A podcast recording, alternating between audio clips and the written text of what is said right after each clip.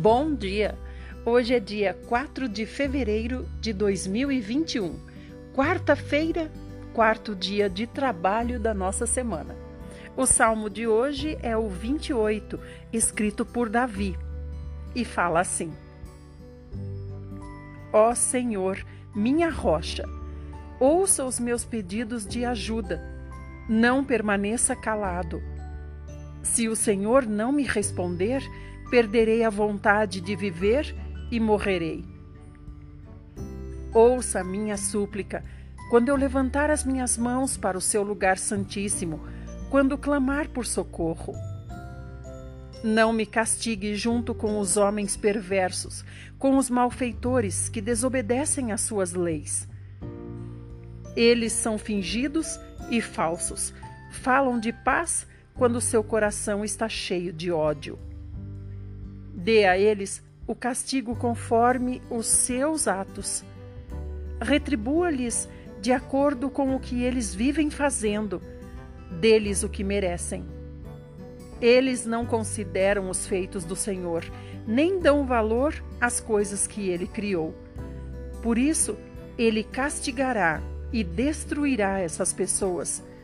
Nunca mais voltarão a reerguer-se. Louvado seja o Senhor, porque ouviu os meus pedidos de ajuda. O Senhor é a minha força, o escudo que me protege de qualquer perigo. Nele eu confio de todo o meu coração e dele recebo ajuda. Por isso, estou cheio de alegria e louvarei o Senhor com as minhas canções. O Senhor é a força do seu povo ele protege e salva o seu escolhido. Ó Senhor, salve o seu povo e cubra de bênçãos o povo que lhe pertence. Cuide deles como um pastor cuida de suas ovelhas. Exalte-os para sempre. Provérbios 7, do 1 até o 5. Meu filho, siga os meus conselhos e grave na memória as minhas instruções. Obedeça aos meus mandamentos e você viverá feliz. Guarde os meus ensinamentos como a menina dos seus olhos. Amarre-os aos seus dedos, grave-os firmemente no seu coração. Diga à sabedoria: Você é minha irmã. Ame o entendimento como a um parente muito chegado. Assim, eles não deixarão você ser enganado pela mulher imoral e pela prostituta com suas palavras sedutoras. Evangelho de Mateus, capítulo 23, a partir do verso 13. Jesus dizendo assim: Ai de vocês, fariseus, e demais mestres da lei, hipócritas, pois vocês não entram no reino dos céus e não deixam os outros entrarem. Ai de vocês, mestres da lei, fariseus, hipócritas! Vocês parecem santos com todas as suas longas orações públicas nas ruas, enquanto exploram as viúvas nas casas delas. Por isso, o castigo de vocês será maior. Ai de vocês, mestres da lei e fariseus hipócritas, porque vão a qualquer distância percorrendo terra e mar para converter alguém, e depois fazem a mesma pessoa duas vezes mais digna do inferno do que vocês.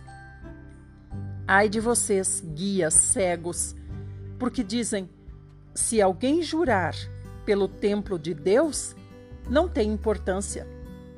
Pode-se quebrar tal voto, mas um juramento pelo ouro do templo deve ser cumprido. Vocês são cegos e insensatos. O que é maior, o ouro ou o templo que santifica o ouro? E vocês dizem que um juramento feito pelo altar pode ser quebrado mas um juramento feito pelas ofertas que estão sobre o altar deve ser cumprido. cegos. Pois o que é mais importante?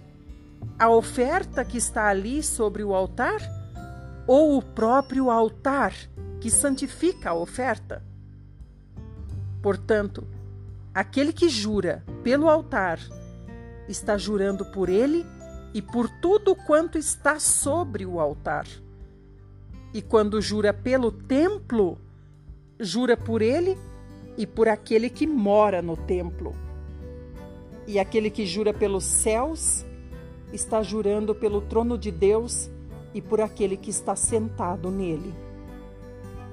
Ai de vocês, fariseus e mestres da lei, hipócritas!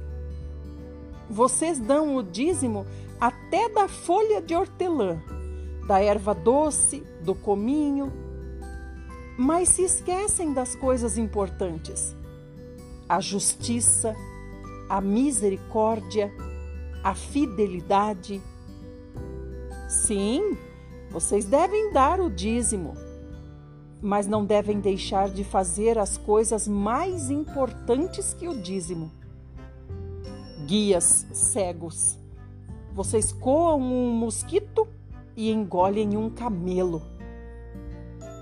Ai de vocês, fariseus e mestres da lei, tão hipócritas. Vocês são tão cuidadosos em limpar a parte exterior da taça e do prato, mas o interior está imundo, cheio de ganância e de cobiça. Fariseus cegos, limpem primeiro o interior da taça e do prato, e então o seu exterior também ficará limpo. Ai de vocês, fariseus e mestres da lei, vocês são como belos túmulos pintados, bonitos por fora, mas por dentro cheios de ossos de homens mortos, de podridão e sujeira. Vocês procuram parecer homens santos, mas por baixo desses mantos de bondade estão corações manchados de toda espécie de fingimento e maldade. Ai de vocês, fariseus e mestres da lei, hipócritas, pois constroem monumentos aos profetas mortos pelos seus pais. Depositam flores nos túmulos dos homens bondosos que os seus pais destruíram. E ainda dizem: é claro que se tivéssemos vivido no tempo dos nossos antepassados, no tempo dos nossos pais, não teríamos feito o que eles fizeram, não teríamos derramado o sangue dos profetas. Dizendo isso, vocês estão acusando a si mesmos de serem os filhos dos homens perversos que assassinaram os profetas. E vocês estão seguindo os passos deles, deixando a medida da maldade dos seus antepassados. Vocês são serpentes, são filhos de víboras. Como vocês escaparão da condenação do inferno? Eu enviarei a vocês profetas, homens sábios e mestres. E vocês matarão alguns pela crucificação, ferirão os outros com chicotes nas suas sinagogas e perseguirão todos de cidade em cidade. E vocês se tornarão culpados de todo o sangue dos homens justos, desde Abel até o sangue de Zacarias, filho de Baraquias, que vocês mataram no templo, entre o altar e o santuário. Sim, toda condenação acumulada nestes séculos cairá sobre esta geração. Jerusalém, ah, Jerusalém, cidade que mata os profetas e apedreja todos aqueles que Deus lhes envia. Quantas vezes eu quis juntar os seus filhos, como uma galinha junta seus pintinhos debaixo das asas, mas vocês não quiseram. E agora a sua casa será deixada ao abandono. Pois eu digo a vocês: nunca mais me verão, até que digam: Bendito é o que vem em nome do Senhor.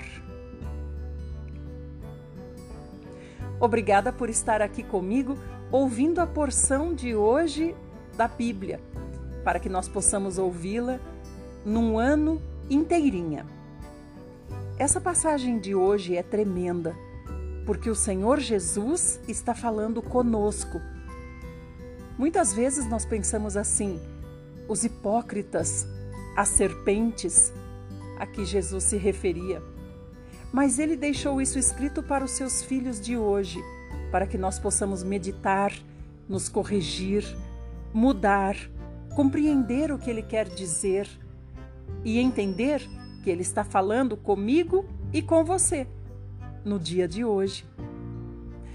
A partir do próximo áudio, você vai saber a história de Moisés e da saída do povo de Israel da terra do Egito. Quantas maravilhas Deus fez! Hoje saberemos um pouco mais. Se você quiser falar comigo, use o direct do Instagram. É só procurar por Idelma Ferreira com H.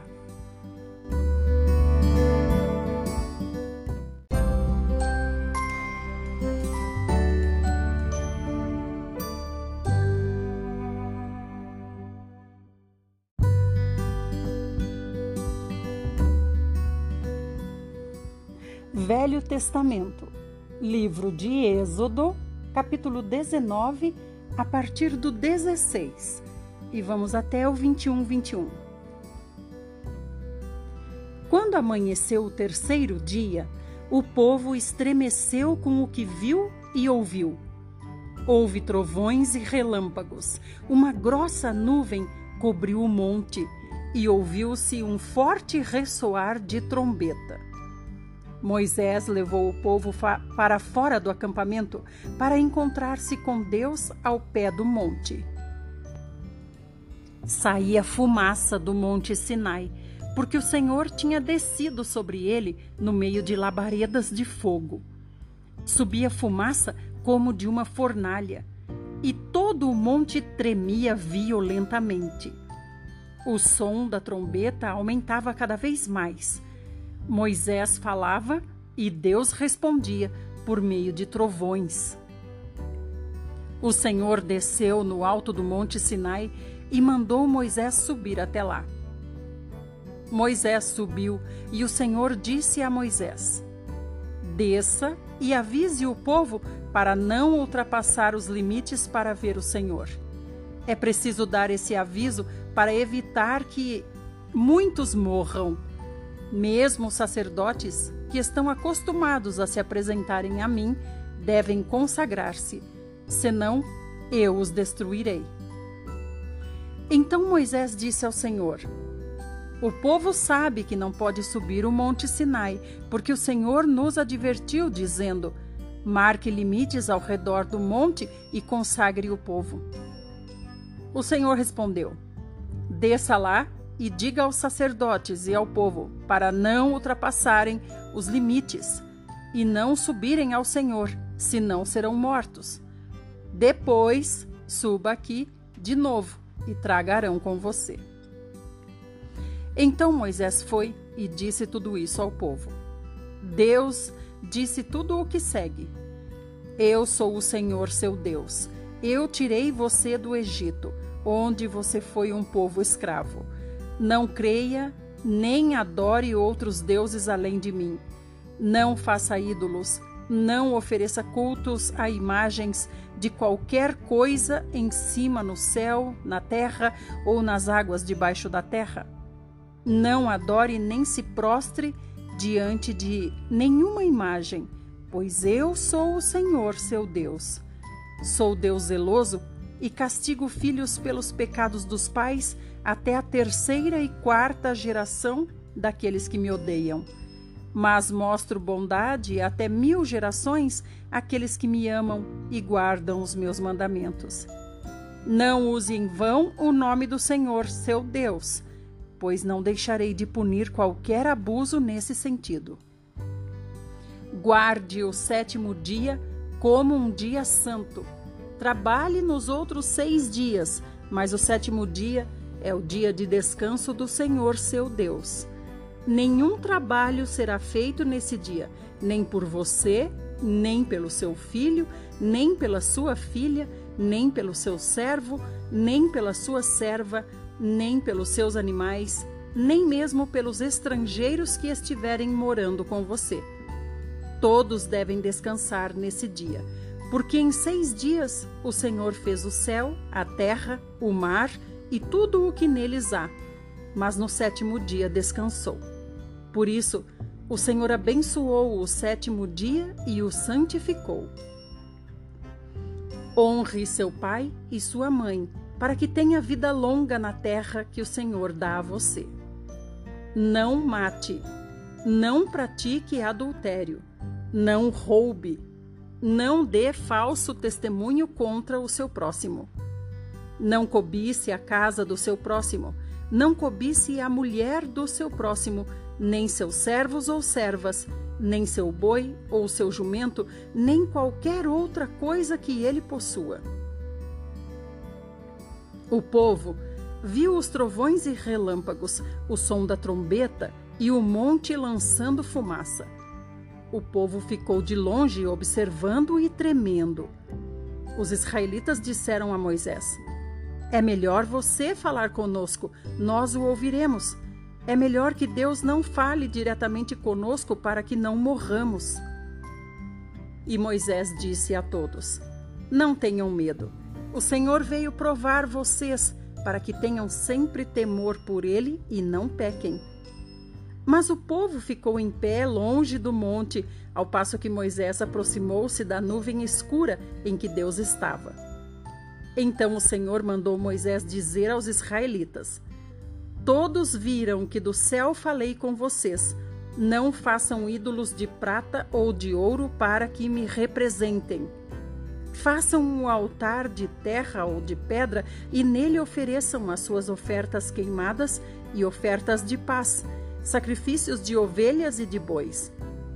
Seja onde for que eu mandar celebrar o meu nome, eu estarei presente e os abençoarei. Agora, notem bem se o altar for de pedras, usem pedras brutas, porque o uso de ferramentas o profanaria. Não subam degraus para o meu altar, para que a sua nudez não seja ali exposta. São estas as minhas leis que você apresentará ao povo. Se você comprar um escravo hebreu, ele trabalhará para você por seis, seis anos. No sétimo ano será liberto de graça. Se o escravo era solteiro quando foi comprado, receberá liberdade como solteiro. Mas se chegou casado, a mulher irá com ele. Se o Senhor der uma mulher a ele e tiverem filhos ou filhas, ele sairá livre sozinho. A mulher e os filhos pertencerão ao mesmo Senhor. Pode ser que o escravo diga: Eu amo o meu senhor. Além disso, amo a minha mulher e os meus filhos e não quero sair livre. Neste caso, o senhor levará o escravo ao tribunal para legalizar a declaração dele. O seu senhor o levará à porta ou à lateral da porta da casa e furará a orelha do escravo com um furador. Assim, o homem será escravo dele para sempre.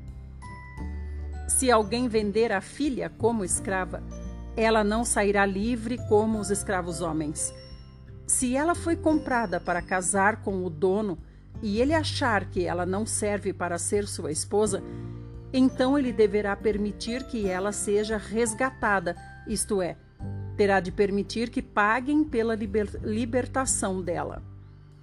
Mas não poderá vender a escrava a estrangeiros, pois ele estaria sendo desleal com ela. Se o seu senhor a escolher para a dar em casamento ao seu filho, ela terá de ser tratada como se fosse sua filha. Caso o senhor tomar uma segunda mulher para o seu filho, a primeira continuará com os mesmos direitos que tinha antes, ou seja, não poderá privá-la do mesmo sustento, das mesmas roupas e dos mesmos direitos conjugais. Se essas três condições não forem atendidas, ela poderá sair livre sem devolver nem pagar nada. Quem ferir mortalmente um homem, precisará morrer também. Mas se não o fez intencionalmente e Deus permitiu que o outro caísse nas mãos dele e morresse, vai ser determinado um lugar para onde ele possa fugir. Agora, se alguém tiver planejado matar alguém deliberadamente, deverá ser morto, mesmo que tenha procurado refúgio no meu altar. Quem agredir seu pai ou sua mãe será morto. Aquele que sequestrar alguém e o vender, ou se for achado em poder dele, será morto. Quem amaldiçoar seu pai ou sua mãe será morto. Se dois homens brigarem e um deles ferir o outro com uma pedra ou com o punho, e este ficar de cama e não morrer, aquele que o feriu será absolvido se o ferido mais tarde puder levantar-se e andar apoiado em uma bengala. Mas precisará pagar pelo tempo que este perdeu e ajudá-lo na sua completa recuperação. Se alguém surrar com vara seu escravo ou escrava, e como resultado o escravo morrer, será castigado. Mas se o escravo ou escrava sobreviver um ou dois dias, o senhor não será condenado, visto que o escravo é propriedade do seu senhor. Nessa porção da Bíblia, nós pudemos observar os dez mandamentos. Dos dez mandamentos, há um muitíssimo importante. O mais importante, é claro, é amar a Deus acima de todas as coisas, e o segundo, amar ao próximo como a si mesmo. Mas o quarto mandamento é muito importante, porque é o selo de Deus no tempo que está para vir sobre nós. Diz assim: guarde o sétimo dia como um dia santo. Então, você trabalhará seis dias, mas o sétimo dia é dia de descanso do Senhor, o seu Deus, e você não deve trabalhar. Infelizmente, os homens mudaram o último dia para o primeiro dia, domingo. Mas Deus está lhe, dizendo aqui: o último dia é o sétimo dia o dia do Senhor, o sábado. Amanhã voltaremos e continuaremos com a nossa alimentação da Bíblia, a nutrição espiritual. Obrigada por estar aqui.